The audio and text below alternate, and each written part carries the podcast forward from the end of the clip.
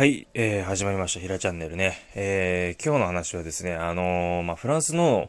えー、金融、金融じゃないわ、あのー、なんだ、あれだ、えー、規制緩和だ。金融緩和しようすんだよ。規制緩和ですね。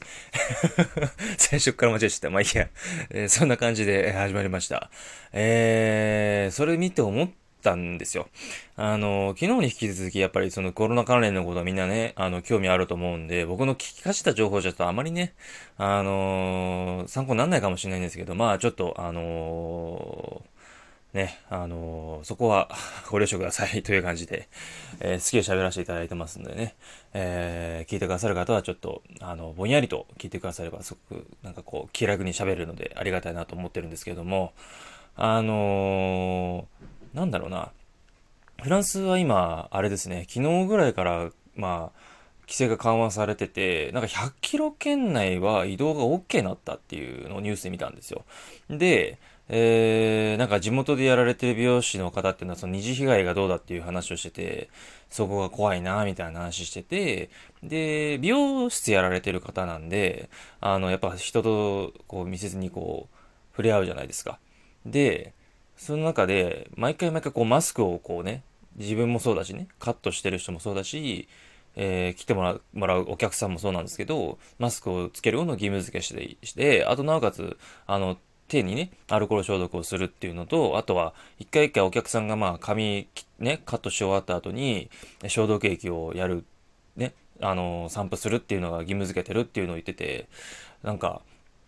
うん、もちろん、あの、これちょっと複雑な僕個人的な気持ちであって、ちょっとね、皆さんもそうだなって思うかもしれないんですけど、あのなんか、世の中が少しずつこう、戻ってきてる感覚っていうのはなんかね、そういうの見ると嬉しかったりするんだけど、あって嬉しいんだけど、感じてはいるんだけども、なんかね、ちょっとまだ怖いなって思うんですよ。うん。で、それプラス同時にそこまでしてやる必要ないよなって思っちゃうんだけど、でも、その美容室やられてる方の話とか日本人の方なんですけどね、フランスのパリでやる美容室やられてる方の話なんだけど、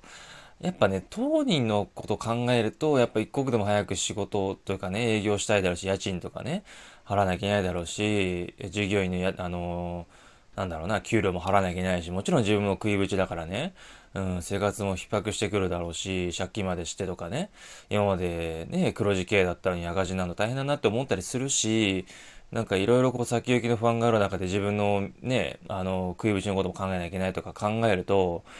やっぱ大変だろうなって思うんで、やっぱりね、うーん、難しいですよね。そこの当人の気持ちを考えると、どうしたって、うーん、やりたい、仕事したいって思うだろうし、人の役にね、この機会が立ちたいって思うだろうしね、できる範囲でやっていきたいって思うのも本音だと思うしね。うーん、難しいなと思いますよね。そういうことに関してね、今回のそのコロナウイルスの、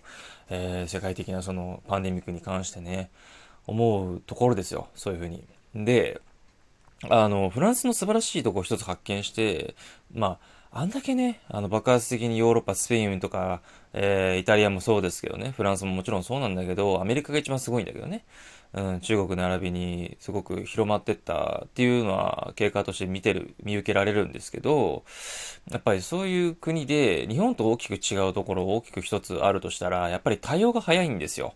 で、あのー、例えば、あの、電車乗るときにマスクをしてなかったら、1万5千円、日本円で払ってくださいっていう義務付け罰金ですよね。うん、であったりとか、あとは、そうですね、あのー、やっぱ国が支援して、あのー、まあ、2枚マスクを配布するとも実際にやってるしね。日本はやるっつってやらない、やらないやらない詐欺みたいな感じでやらないですけど、うん、なんか、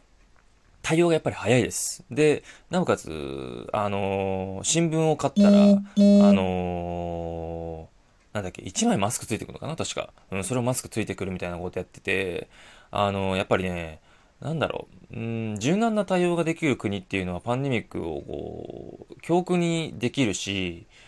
うーん、なんだろうな。もちろんね、いいとこも悪いとこももちろん国々あるし、人にももちろんあるからね。うん、それは一概にこれだっていう定義づけをしっかりできるわけじゃないんだけども、今回のそのコロナに対してのフランスの対応の仕方は最初は良くなかったよ。確かに、確かにね。マスクする文化があんまりないから、ヨーロッパって。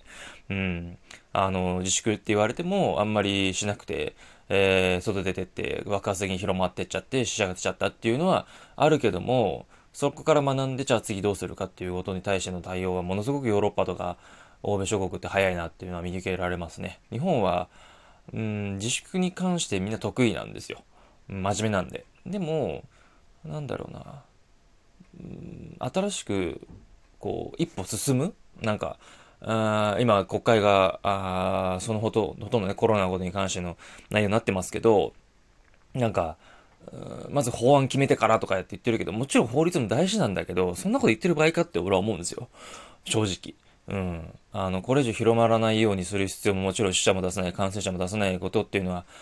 ね、あの、必要なことになってくるみんな分かってると思うんだけど、なんか、うん、なんかフランスと日本の違いに関してやっぱりフランス政府はやっぱりそういう対応が早かったりとか、行政とのそのつながりもしっかりやってるんだなっていうのはやっぱりこの結果としてね、うん、見受けられると思うし、日本も別にやってないわけじゃないんだろうけど、遅いですね。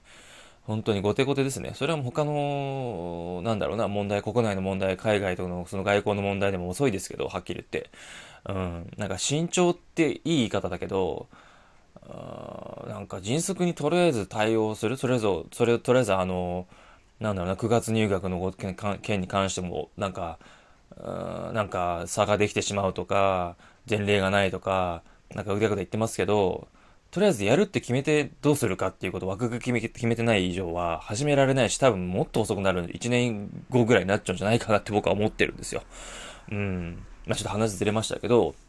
なんか、フランスのその、こう今日の、昨日か、えー、その、規制緩和ですね、自粛のその緩和に関して、えー、の対応についてちょっと思ったので、えー、皆さんもどうかなと思って、同じような意見なのか、もしくは反対意見で、いや、こう思わないとかいうのがあれば、えー、ね、このラジオを聞いてくださったんであれば、他のね、あの、家族の方であったり、恋人だったり、夫婦でね、えー、話し合ったりとか、ね、学生の方だったら、えー、まあ、ズーム返してもいいし、LINE の電話でもいいからなんか話していただけたら、うん、なんていうのかな。意識が変わるかなって思うんですよ。僕のこの会話でもね。うん。なので、はい、そんな感じで なんかうまくまとまってねえけど相変わらず、まあそんな感じで、えー、ラジオを終わりにしたいなと思ってますけども、あのー、皆さんね、あのー、メンタルがね、やられそうになった時とかっていうのは、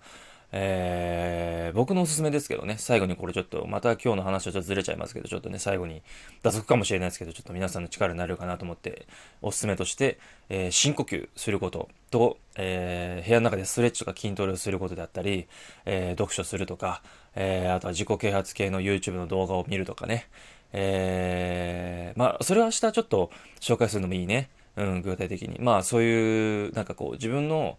気持ちを上げてくれることであったり、ちょっとでもね、元気になることであったり、勇気が出るようなこととかっていうのをね、えー、視覚的とか聴覚的にとか手に触れたりとかね、体で感じたり、心で感じたりすることはすごく今の時期大事だなと思うので、えー、ぜひやっていただきたいなと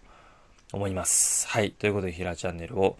えー、終了したいなと思っております。それではまたお会いしましょう。さよなら。また明日ね。